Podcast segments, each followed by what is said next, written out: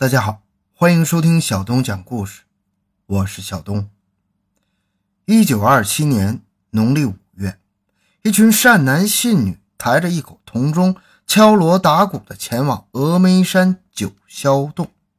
据说这口铜钟是香客们募捐给寺院的，为了显示隆重，还带了一个唱川剧的戏班子。一行七十余人。浩浩荡荡上了山，把铜钟交给寺院住持眼空和尚之后，就在九霄洞里面搭起戏台，开始唱戏。谁曾想，正当众人沉浸在锣鼓喧天的热闹氛围中时，一声巨响，一道碗口大小的黄色火焰不知从哪里冒了出来，从众人头顶飞过，窜向洞外。当浓烟散尽。洞里的人都离奇死亡，而且死状十分的诡异，都是脸色铁青，扭曲着身体。有人怀疑，这是由于他们的敲锣打鼓之声惹恼了三霄娘娘，因而丧命。发掘奇闻，寻找真相，更多精彩，请关注同名微信公众号“小东讲故事”。本节目由喜马拉雅独家播出。峨眉县的县长吴洪寿像往常一样在书房里看了会儿书，就去卧室里睡了。刚睡下没多久，就听到卧室外有人小心翼翼地敲门。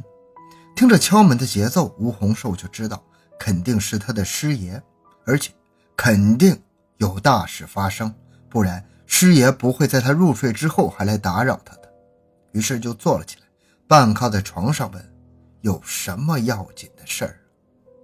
外面敲门的果然是他的师爷。他说：“人命关天呐，三霄洞发生了一起六十余口的人命案子。”吴红手一听，睡意顿无，几乎是从床上蹦起来的，把门打开，急问：“到底是怎么回事？”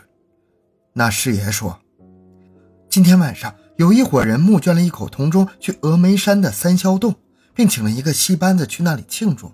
可谁想，就在唱戏的道，不知从哪里窜出一道火光，从人群中飞过。接着，洞里的人全都离奇死亡了，而且死相十分诡异。”吴洪寿听他说的离奇，不由得打了个激灵，问道：“怎么个诡异法？”师爷说：“那些死了的人，个个蜷曲着身子躺在地上，好像被电过一样，全身都是扭曲的。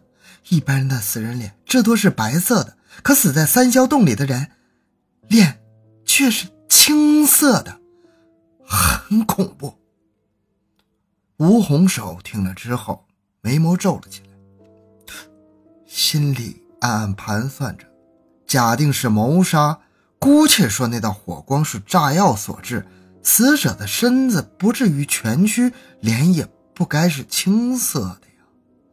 吴洪寿百思不得其解，于是问：“谁报的案？消息可靠吗？”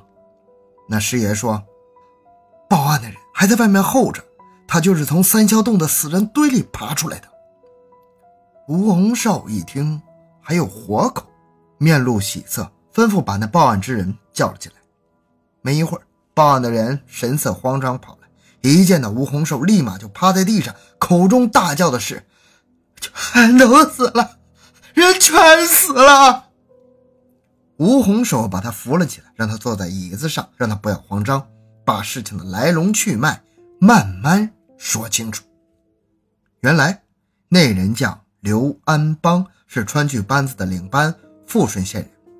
他们一行七十四人，足足走了半个月的路，才赶到峨眉县。如此不辞辛劳而来，为的是还一个愿，捐赠三霄洞一口铜钟。这天下午，众人用了素斋之后，晚上六点左右，在三霄洞里搭了戏台子，敲锣打鼓唱了起来。一开始唱的是《水涌金山寺》《八仙过海》等戏。等这两出戏唱完之后，一来时间尚早，二来香客们也是意犹未尽，想。再多唱一出就收场，可是究竟唱什么好呢？正当大家你一言我一句的讨论之时，突然有一人大声说：“既然是最后一出戏，便要唱个应景的。嗯，何不唱一折‘三霄大摆黄河阵’呢？”当时众人都起哄，说这出戏好，极是应景。可谁曾想，没唱几句就出事儿了。刘安邦说到此处，脸上布满了恐惧之色，仿佛又看到了洞里的惨烈情景。他抖动着嘴唇，隔好久才说出一句话来：“ 有人说，这是我们在责备三霄娘娘无端摆起黄河阵，因此触怒了她。”吴红寿听到这里，觉得事有蹊跷，插嘴问：“是谁提议唱这出戏的？”刘安邦说：“他叫刘山，也是富顺县的，跟我们一起上山的香客。”吴洪寿又问：“刘山死了吗？”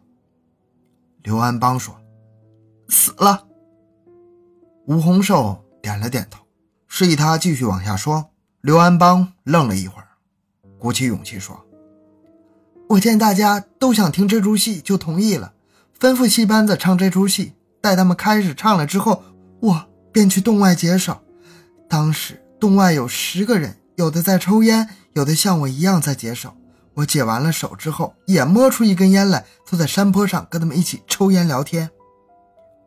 武洪寿打断他的话筒：“这外面十个人，都是你们富顺县的吗？”刘安邦想也没想，就肯定的回答说：“是的。”吴洪寿问他：“为何如此肯定？”刘安邦说：“他们一共来了七十四人，洞里的六十四人。”全都死了，只有在外面的十人幸免于难。当时他刚坐下来，烟也没抽几口，就听洞里传出轰的一声巨响，好像什么东西爆炸了一般，惊天动地。外面的人都非常吃惊，刚站起身来要去看，就看到一道火光从洞里面飞射出来，像火龙似的，呼的一声飘向天际。那东西似乎有股神奇的力量，离洞口近的两个人被他的气流一带，还摔倒在地。当时他们都不明白到底发生了什么事。待火龙消失之后，就跑到洞里去看。这一看之下，不由得魂飞魄散，惊呼出声啊！里面横七竖八躺满了尸体，个个神情诡异，不可言状。尤其是在黑夜中，跟森罗鬼殿一般无二。吴洪寿边听边问，听完之后，发现在场的人都没有疑点，基本。可以排除是人为的因素，那么，难道真的是那出戏触怒了三霄娘娘？吴洪寿好歹是一县之长，对那些鬼神之说没有老百姓那样迷信，但是听了刘安邦的叙述之后，不免起了疑心。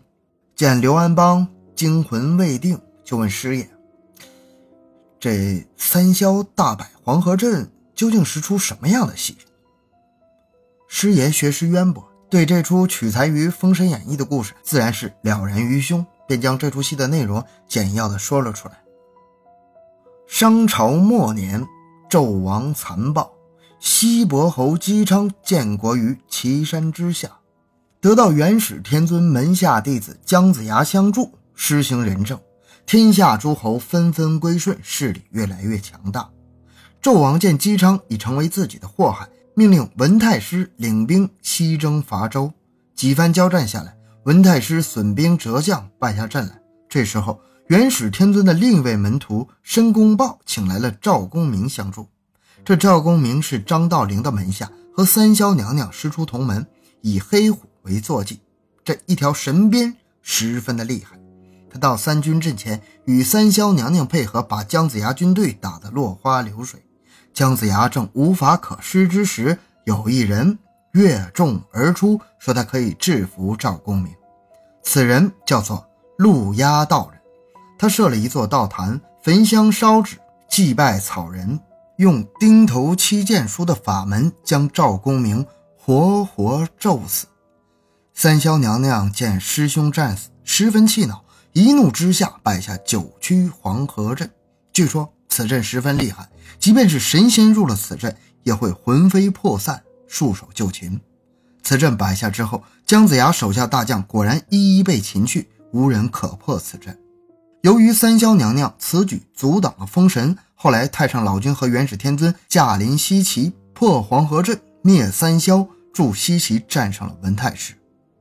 吴洪寿听了这出戏的内容之后，吃惊地说：“原来三霄娘娘在这出戏中是反面角色呀，助纣为虐呀。”师爷说：“正是源于此啊。”才有人猜测，说是触怒了三霄娘娘，招致大祸降临呢。吴洪寿感到此事非同寻常，又是死了几十人的大案子，就星夜派人去了富顺县，告知县长裴瑞清，要他一同来破此案。过了几天，裴瑞清赶到峨眉县，事关重大，吴洪寿也没招待他。碰头之后，就去了三霄洞，两人在现场仔细查看了一遍。没有发现丝毫的可疑迹象，似乎这一切真的是天意，并非人为的谋杀呀。如此一来，两位父母官就为难了。排除了人为的因素，如果在上报此案的时候将其归为鬼神之说，未免太过荒谬了。上级有可能一怒之下，轻则将他们责骂，重则革职啊。裴瑞清在洞口来回踱步。思索着本案的每一个细节，忽然抬起头来，不对呀！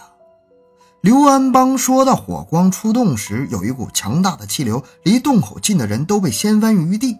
按照常理推断，这么大的气流，洞里的蜡烛必会吹灭呀。当天一入夜，在没有光线的情况之下，怎么他们入洞去查看的时候，一眼就看清楚了洞内的场景呢？吴洪寿一听。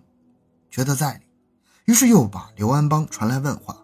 刘安邦深恐他们误会，忙解释一番，说当时洞里面的烛火确实是灭了，由于没有听到惨叫之声，他们不知道里面人全死了，跑进去查看。可是刚到洞里，走在前面的刘安邦脚下就被什么东西绊了一下，摔倒在地，只觉得软绵绵，好像倒在了人身上。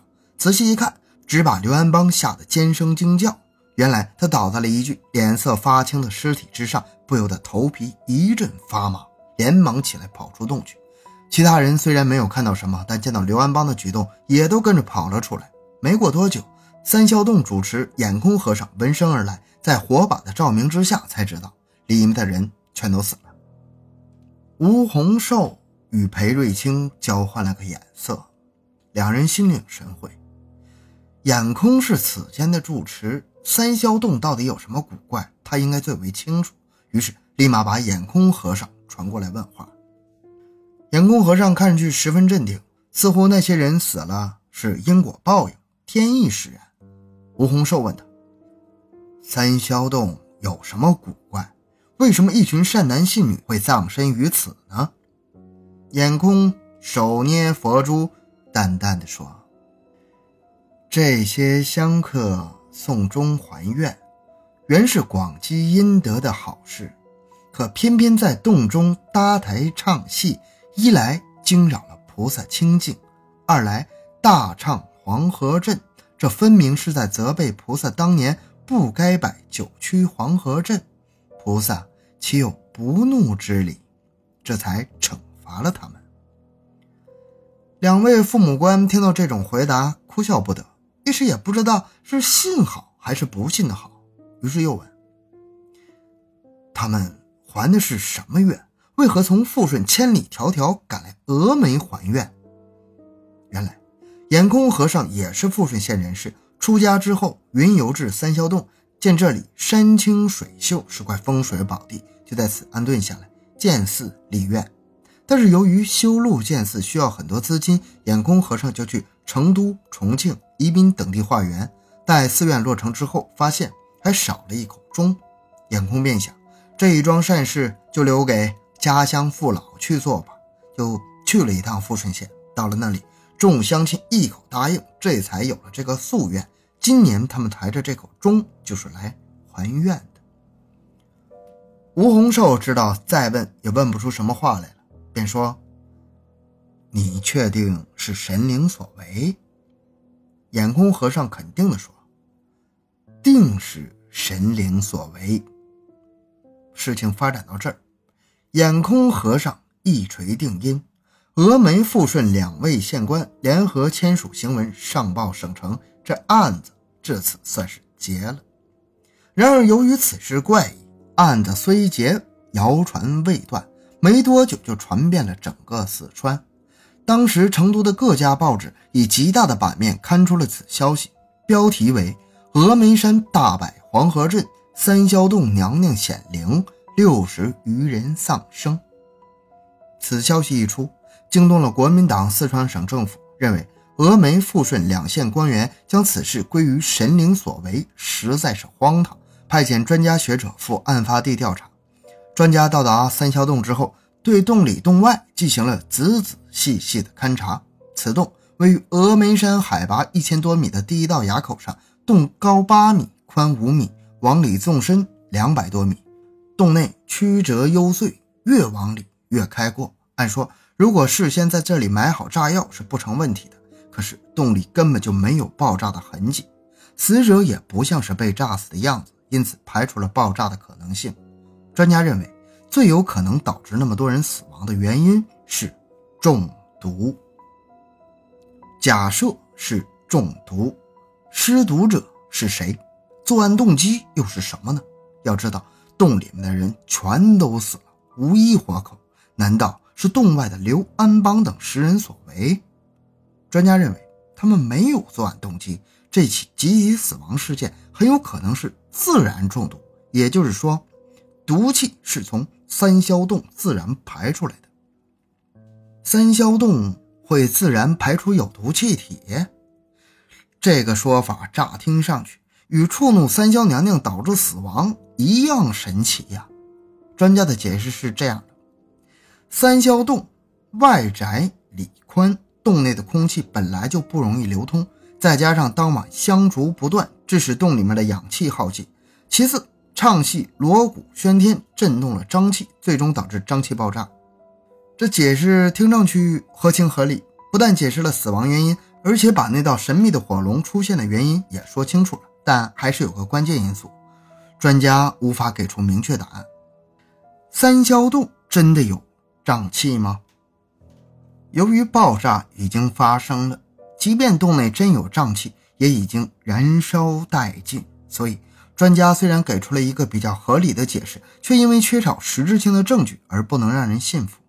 对于这样一个解释，老百姓宁愿相信是三霄娘娘施威，那道火龙早不出现，晚不出现，偏偏在唱黄河镇这出戏时出现，难道仅仅是巧合吗？国民党省政府见传言愈演愈烈，迫于各种舆论和压力，发文下令将三霄洞封禁。